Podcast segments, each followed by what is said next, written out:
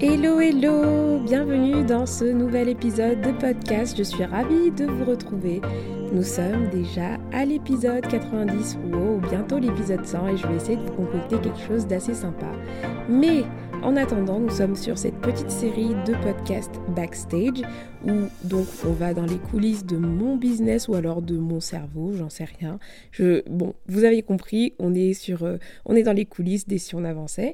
Et aujourd'hui, c'est le dernier épisode de la petite série de quatre épisodes que je vous propose cet été où on va parler finalement des leçons que j'ai pu apprendre. Alors quelle est la différence entre l'épisode sur les erreurs que je vous ai déjà partagées et l'épisode sur les leçons? Car effectivement, des erreurs, on peut trouver des leçons, mais on n'est pas obligé d'attendre de faire des erreurs pour avoir des leçons. Et dans cet épisode, du coup, ce sont des leçons que j'ai pu apprendre durant cette première année d'entrepreneuriat. Bon, ça fait un peu plus d'un an, mais bon, vous voyez le truc, euh, sans avoir fait d'erreurs particulières. Donc c'est parti, je vous en ai préparé cinq, cinq belles leçons apprises durant cette première année d'entrepreneuriat.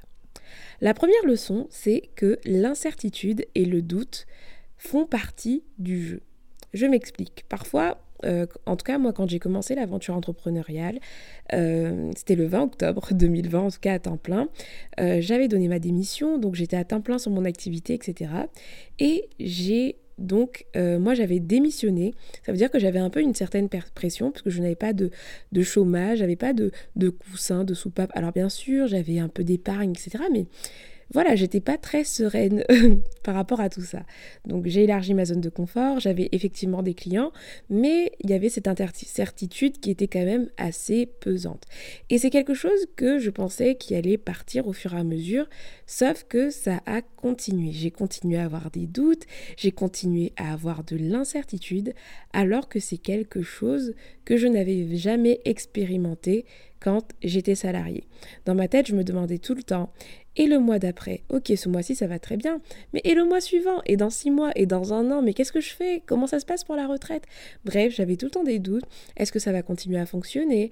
Est-ce que euh, l'année prochaine, les gens continueront à me faire confiance? Est-ce que mon entreprise, elle est viable? Mais est-ce que j'ai le droit d'entreprendre?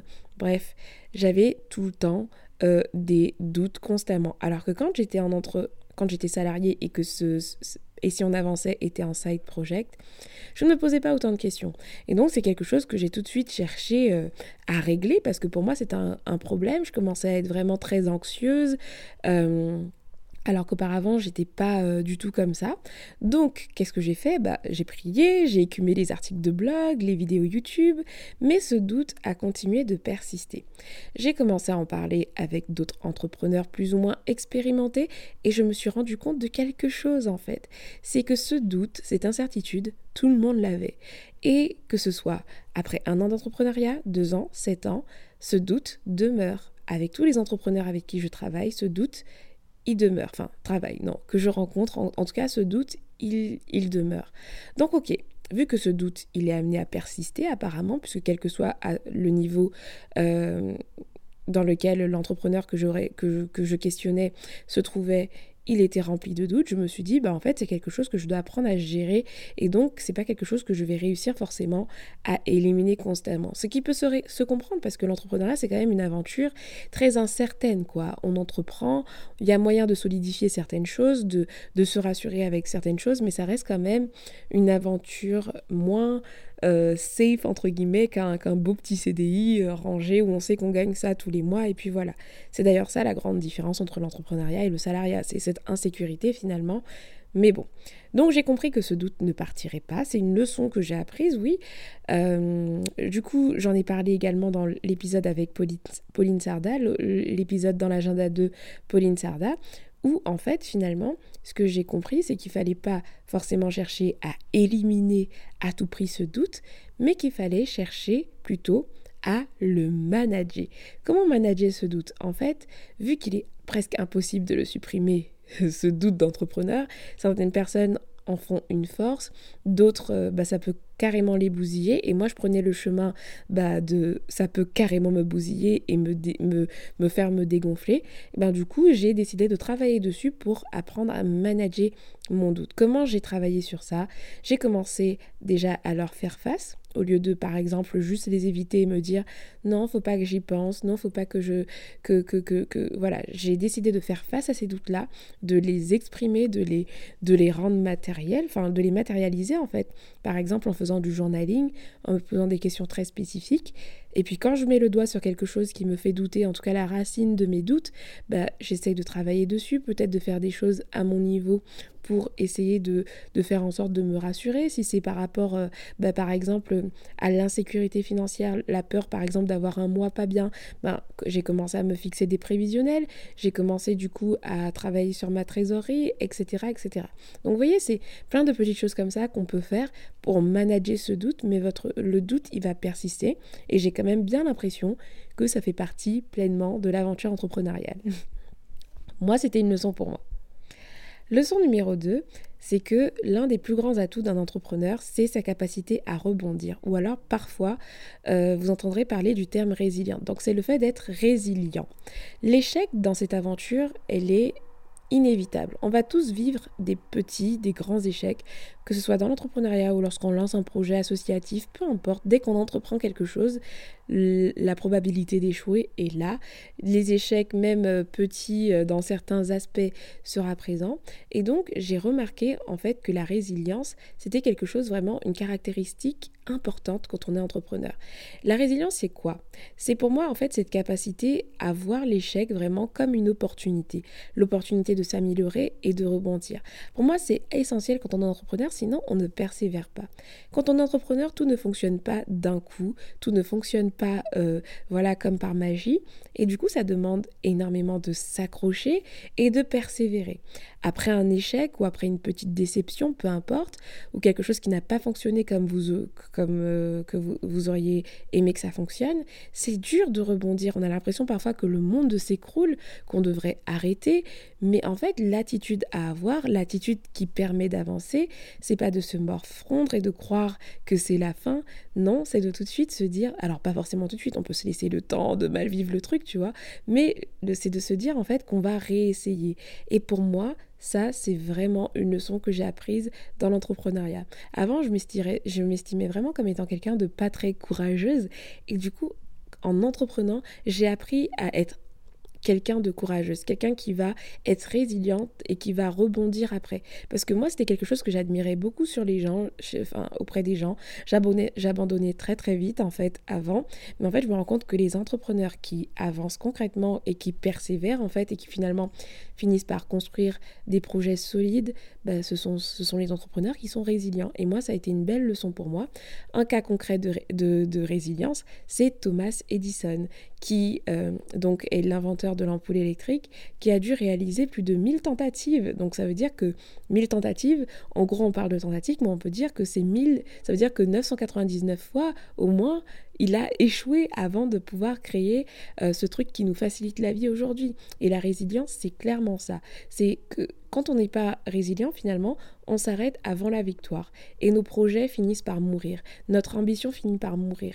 On abandonne. Et ça, c'est tellement dommage parce que, en fait, il faut se dire que l'échec, euh, les tentatives euh, avortées, finalement, bah, ce sont des choses qui font partie du parcours. Et que si ça nous tient vraiment à cœur, c'est important, en fait, finalement, de travailler ce côté résilient Ok, un échec. Ok, euh, quelque chose qui n'a pas fonctionné. On va rebondir en fait. De mon côté, ce n'est pas forcément de l'acquis parfaitement, mais c'est quelque chose que je travaille, c'est quelque chose que j'admire chez les entrepreneurs que je, que je fréquente. Et vraiment, pour moi, ça a été une belle leçon. Apprendre à rebondir, apprendre à, à avancer malgré les échecs, malgré les déceptions, malgré les, les hauts et les bas émotionnels. Ça, c'est de la résilience et c'est voilà, c'est extraordinaire cette compétence. Leçon numéro 3, la concurrence n'est pas l'ennemi. Quand on lance son projet, on peut avoir une vision de la concurrence qui est très négative. Non, mais machin bidule fait déjà ça, alors je ne vais pas le faire. Elle ou elle elle ou il est plus avancé que moi. Alors je n'aurai pas de clients parce qu'il va prendre tous les clients. Bref, on peut avoir finalement une image très très négative de la concurrence. Sauf que la leçon que j'ai apprise après un an et demi à peu près d'entrepreneuriat, c'est que la concurrence n'est vraiment pas l'ennemi. La concurrence n'est pas du tout l'ennemi. Alors, pour qu'est-ce que je veux dire par là? Déjà, je ne suis pas dans le monde des bisounours à me dire déjà que la concurrence n'existe pas. Pour moi, la concurrence, elle existe à partir du moment où quelqu'un peut hésiter entre vous et une autre personne pour acheter un produit ou une prestation ou un service, ça veut dire que la concurrence, elle est, elle est bien présente en fait, elle existe. Alors du coup, euh, je peux pas, voilà, je veux pas vous encourager à vous dire non, il n'y a pas de concurrence, etc. Mais par contre, ce qui est vrai, c'est que euh, j'estime que personne ne pourra vendre 100% la même chose que vous. C'est que tout le monde est unique. Moi, je suis Marielle des Si on avançait, je fais Et si on avançait. Un autre euh, consultant formateur en gestion du temps ne fera pas comme moi, même si on partage les mêmes conseils, etc. Donc, comme nous sommes tous uniques, forcément, les choses que nous ferons ne seront jamais les mêmes. Ça, je suis complètement d'accord, mais ça reste quand même de la concurrence. Donc, la concurrence existe, mais la concurrence n'est pas l'ennemi. Pourquoi je dis ça C'est que durant cette aventure entrepreneuriale, j'ai eu plein de collaborations très fructueuses avec euh, des concurrents, que ce soit des collaborations pour des, des, des, événements ou alors des invitations, etc. Et tout ça a été vraiment très, très, très, très, très bénéfique. Et pour moi, ça a été une belle leçon, puisque d'un point de vue extérieur, quand on n'est pas dans le monde de l'entrepreneuriat, on peut euh, se dire que la concurrence, c'est quelque chose de limite. Y je connais des personnes qui n'entreprennent pas parce qu'ils estiment qu'il y a trop de concurrents, etc. Alors qu'en réalité, on peut faire, enfin, tout le monde euh, a sa part du gâteau en fait. Et encore plus loin, moi je vais aller encore plus loin, c'est que même si tout le monde a sa part du gâteau, c'est-à-dire que tout le monde peut, peut s'épanouir et vendre, etc., même si on est dans une thématique qui est un peu saturée, à côté de ça, on peut même collaborer, on peut développer des relations saines avec des concurrents. Et je vais vous donner quelques, quelques exemples. Beaucoup de concurrents m'inspirent déjà, donc au quotidien. Donc moi, je m'inspire beaucoup de mes concurrents. Il y en a beaucoup qui sont plus, qui vont plus loin que moi. Ils sont vraiment des sources d'inspiration pour moi. D'ailleurs, c'est l'un d'entre eux euh, qui m'a vraiment motivé à me lancer, Mathieu Desroches par exemple. J'aime beaucoup ce qu'il fait et, donc euh, et donc voilà. Sinon, j'ai des j'ai des concurrents avec qui je collabore vraiment, où on crée des événements ensemble. Par exemple, euh, prochainement, euh, avec Audrey de Ma Cohérence et Milena de l'Orgaminena, on va organiser toutes les trois une masterclass sur, sur les side projects. Donc par exemple, toutes les trois, on a eu un side project et on est toutes les trois dans, la, dans les thématiques d'organisation, productivité, gestion du temps. Et on va faire une masterclass ensemble le 31 août. D'ailleurs, si ça vous tente, je vais vous mettre le lien dans les notes du podcast. Si vous avez un side project, n'hésitez pas à nous rejoindre. Euh, l'événement, vous allez avoir toutes les informations, ce sera entre midi et 2 le 31 août. Et... Euh, et donc voilà, je, vais vous mettre euh, toutes les informations dans, dans les notes du podcast si ça vous intéresse de participer. Ensuite, ben, autre type de collaboration, à l'époque où Clubhouse venait de débarquer et que j'étais à fond sur Clubhouse, j'ai sollicité trois collègues à moi d'organisation. À l'époque, donc c'était Amélie Cahan, euh, de Conseil Productivité, je crois que c'est le nom de son blog, Manuel de Cataraxie, euh, c'est le nom de son compte Instagram, et Céline Bonifacio, euh, qui est consultante Notion, qui est une, application et qui parle aussi d'organisation. Et on faisait des rooms tous les mercredis autour de la gestion du temps, etc. Et c'était de très bons moments d'échange, etc. Et j'ai vraiment aimé organiser ça.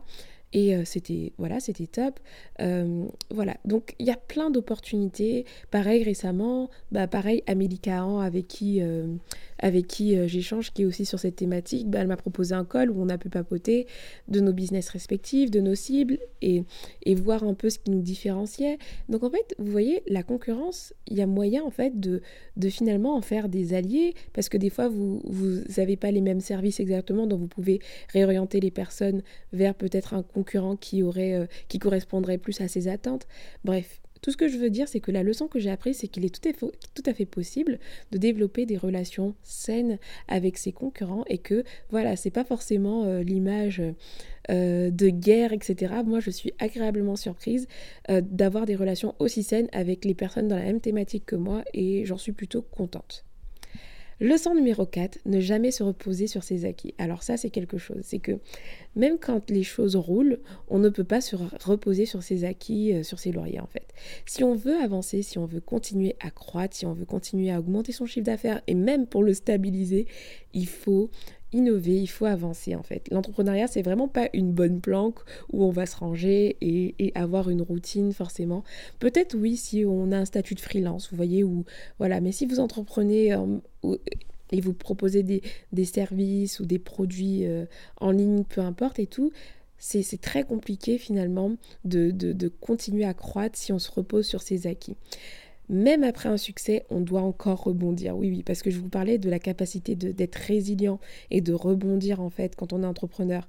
Quand après un échec, ben c'est pareil. Après un succès, on doit quand même apprendre à rebondir. C'est-à-dire parce qu'on ne peut pas s'arrêter à ce succès. Euh, ça, c'est un truc que j'ai constaté même quand j'observe bah, les entrepreneurs qui cartonnent en ce moment. On, ils ne s'arrêtent jamais en fait à leur succès, ils vont toujours un peu plus loin. Et c'est vrai que c'est une dynamique d'excellence finalement et d'amélioration continue qui est à mettre en place. Et c'est une leçon que j'ai apprise en fait, c'est que des fois on peut se dire que allez ça tourne bien, on va, on va s'arrêter ou on va rester euh, au même niveau. Mais euh, je vous déconseille en tout cas d'être dans cette attitude-là parce que on est perdant et la croissance disparaît quand on rentre dans ces, euh, ces schémas-là. Donc du coup, qu'est-ce qu'il faut faire pour ne pas euh, se reposer sur ses acquis? Ben, Ça signifie par exemple toujours analyser ses résultats, toujours prendre du recul, demander l'avis de, des clients par exemple, chercher des témoignages, réajuster, améliorer ce qui ne va pas, sortir de sa zone de confort régulièrement aussi, ça doit faire partie du jeu parce que euh, le changement se passe au-delà de sa zone de confort. Se former, continuer à se former dans sa thématique, parce que c'est pas parce que on a développé une expertise que du coup là, ça y est, euh, voilà, on doit, euh, on doit se satisfaire de ce qu'on connaît maintenant. On doit toujours se, se, renouveler, suivre les tendances, etc. Et moi, je vous encourage à faire euh, ça en tant qu'entrepreneur. Si, si vous êtes dans une phase un peu où vous avez l'impression d'avoir atteint un plafond, le plafond il n'est jamais atteint. On peut toujours se renouveler, voilà. Et ça, ça aide finalement à avoir un business qui est dans une belle dynamique. Ça, c'est une erreur que j'ai failli faire, en tout cas, de mon côté, de juste un peu me reposer sur mes acquis, à pas chercher à aller plus loin. Mais voilà, pour la rentrée de septembre, là, je suis en train de justement euh, arrêter de me reposer sur mes acquis et justement me dépasser. Donc, euh, c'est une nouvelle aventure qui va commencer pour moi. J'aurai l'occasion de vous en parler bientôt, bien sûr. Mais euh, voilà, ne restez pas sur vos acquis. Leçon numéro 5 que j'ai apprise, c'est la dernière, c'est qu'il existe autant de manières de réussir que d'entrepreneurs. La solution miracle n'existe pas. Le plan d'action parfait, étape par étape pour faire décoller sa boîte, n'existe pas. Parce que même quand une formation de ce type existe, d'ailleurs moi j'en ai acheté une, puisque j'ai fait le coaching de groupe d'Aline de The Bee Boost et tout, euh, donc la BSB Academy, c'est un plan d'action effectivement par étape, mais à un moment donné, il va falloir vous poser des questions et prendre vos propres décisions. Parce que dans cette formation, il y a plusieurs options. Donc même si le plan, il est étape par étape, dans chaque étape, vous devrez prendre vos propres décisions, puisque plusieurs décisions s'offrent à vous, que ce soit au niveau de la stratégie de contenu, est-ce que vous allez faire du personal branding ou pas, est-ce que vous allez vendre des coachings ou des formations en ligne, tout ça, ça ne dépend euh, que de vous. Et même si vous recopiez le business model de quelqu'un de A à Z, ça ne veut pas dire que vous allez avoir le même succès ou les mêmes résultats que la personne. Donc du coup, ma grande leçon, ça a été vraiment de me rendre compte que euh, l'entrepreneuriat, c'était vraiment une affaire personnelle et qu'il y avait autant de, de, manières de réussir que d'entrepreneurs en fait. C'est très, c'est très très important en fait euh, quand on est entrepreneur. Finalement, c'est le déclic que j'ai eu assez récemment de se demander quelle est ma vision de la réussite. Parce que si on ne se pose pas cette question-là, on regarde la réussite des autres et on a l'impression qu'on doit avoir ce type de réussite-là. Sauf que ce type de réussite-là ne va peut-être pas vous correspondre. Et ça, c'est très très important finalement d'être aligné à ce qu'on fait. Je vous parlais d'alignement dans les leçons en fait, dans, dans, pardon, dans, les, dans l'épisode sur les échecs. Et ben là, c'est un peu pareil en fait. Comme il y a plusieurs manières de réussir, vous devez trouver votre définition à vous de la réussite en fait. Quelle vision a été déposée sur votre cœur? Qu'est-ce que vous avez envie euh, de faire? Est-ce que pour vous réussir, c'est juste avoir du temps pour votre famille et ne pas avoir un business que vous subissez? Dans ce cas, vous allez devoir faire des choix qui vont être lié à cette vision-là. Si pour vous réussir, c'est euh, c'est de, produire plein de contenu, d'être invité partout, euh, d'être un porte-parole de votre thématique, etc., la stratégie ne sera pas la même. Mais est-ce que l'un a moins réussi que l'autre? Non, il y a des personnes qui n'ont pas de stratégie sur Instagram et qui réussissent très bien. On n'est pas obligé d'être sur Instagram pour réussir. Donc en fait, c'est très très important de savoir ce que l'on veut. Et ça, c'est une belle leçon que j'ai apprise. Pourquoi? Parce que moi, je suis une euh, bonne élève. J'ai euh, vraiment le syndrome de la bonne élève. Et la leçon que j'ai apprise, c'est que euh, la leçon, la leçon là, c'est que vraiment, l'aventure entrepreneuriale n'est pas compatible avec le syndrome de la bonne élève. Le syndrome de la bonne élève, c'est quoi? C'est le fait d'aimer avoir des notes, aimer avoir des plans d'action précis à exécuter, aimer avoir la vie des autres, prendre des décisions où on est très très sûr, etc. et avoir la validation d'un expert. Sauf que quand on est entrepreneur, on prend des décisions et c'est après qu'on sait si ce sont les bonnes ou pas. Bref, euh, l'entrepreneuriat, c'est pas euh, l'école. Euh, et, ça, c'est très important euh, de le comprendre. Et c'est une leçon que j'ai apprise, mais vraiment, j'ai énormément dealé avec ce syndrome parce que j'aime vraiment les plans, j'aime vraiment des choses à exécuter. Sauf qu'en fait, je me rends compte que euh, bah, l'entrepreneuriat, c'est beaucoup de décisions à prendre seul et que les seules leçons, hein, Attention, c'est un petit jeu de mots, puisque les leçons qu'on apprend à l'école, vous voyez, hein, jeu de mots, je ferme la parenthèse, les seules leçons que l'on apprend, ce sont celles du terrain. Et c'est ce que euh, j'avais partagé sur Instagram après un déclic que j'ai pu avoir. Donc les seules leçons que l'on apprend, ce sont celles du terrain. Donc ça veut dire que lorsque on a envie de prendre une décision, il faut la prendre et puis la tester. Et puis il n'y a que le terrain qui nous dira si c'était une bonne décision ou pas. Après bien sûr, il faut être conduit. Enfin moi, je, je, j'introspecte vraiment toutes mes décisions et tout, je les prends pas à la légère. Mais ce que je veux dire, c'est que il y aura pas de quelque chose de parfait où vous allez dire si vous faites ça, c'est sûr ça va marcher, c'est sûr, euh, voilà. Non, en fait, il y a que le terrain qui, qui approuve ou pas le test et etc. Et ça, ça a été euh, une belle leçon. Accepter de se tromper, accepter de prendre des décisions qui sont alignées à nous et que peut-être d'autres personnes ne vont pas comprendre, et, surtout déterminer sa propre vision de réussite parce qu'on peut s'y perdre sinon. Donc ça c'était la cinquième leçon et c'était aussi du coup la dernière. Voilà, c'était les cinq leçons euh, que j'ai pu apprendre. J'espère que ça vous a plu, que ça vous a parlé. Franchement, moi, je trouve que cette aventure entrepreneuriale, ça a été vraiment une belle aventure pour moi. Euh, quand je parle, j'ai que c'est la fin, mais c'est pas la fin, mais c'est pour dire que en un an, j'ai appris tellement de choses, que ce soit sur moi, sur les autres, et euh, peu importe ce qui se passera, puisque je sais pas de quoi l'avenir sera fait. je sais que l'entrepreneuriat, ça aura été une aventure qui m'aura permis vraiment de mûrir et de vraiment me dépasser, d'être dans l'inconfort, mais de vraiment grandir à tous les niveaux, que ce soit au niveau de ma foi, au niveau de, de, de, la confiance aussi que je peux avoir dans, mes compétences, au niveau de mon mindset, de mon état d'esprit. Bref, j'ai grandi et euh, je regrette vraiment pas, je regretterai jamais. Voilà, j'espère que ces quatre épisodes backstage, en tout cas, euh, ça, ça vous a plu. Moi, j'ai pris plaisir à les enregistrer. Ça m'a fait vraiment plaisir. Si ça vous a plu, n'hésitez pas, comme d'habitude, à le faire savoir en laissant un commentaire ou une note sur Apple Podcast ou alors sur la plateforme sur laquelle vous, l'écoutez ou à me faire un petit coucou sur Instagram. Vous êtes nombreux à l'avoir fait récemment et ça m'a fait plaisir pour me faire un feedback en fait sur l'épisode, notamment sur les erreurs. Vous êtes beaucoup à m'avoir fait un feedback donc ça me fait ça, me touche toujours en fait d'échanger avec vous, donc n'hésitez surtout pas. En tout cas, merci d'avoir écouté cet épisode jusqu'ici. Je vous dis à très bientôt dans un nouvel épisode de podcast qui sortira le 1er septembre, oui, parce que on va faire une petite pause pour la fin de, l'été.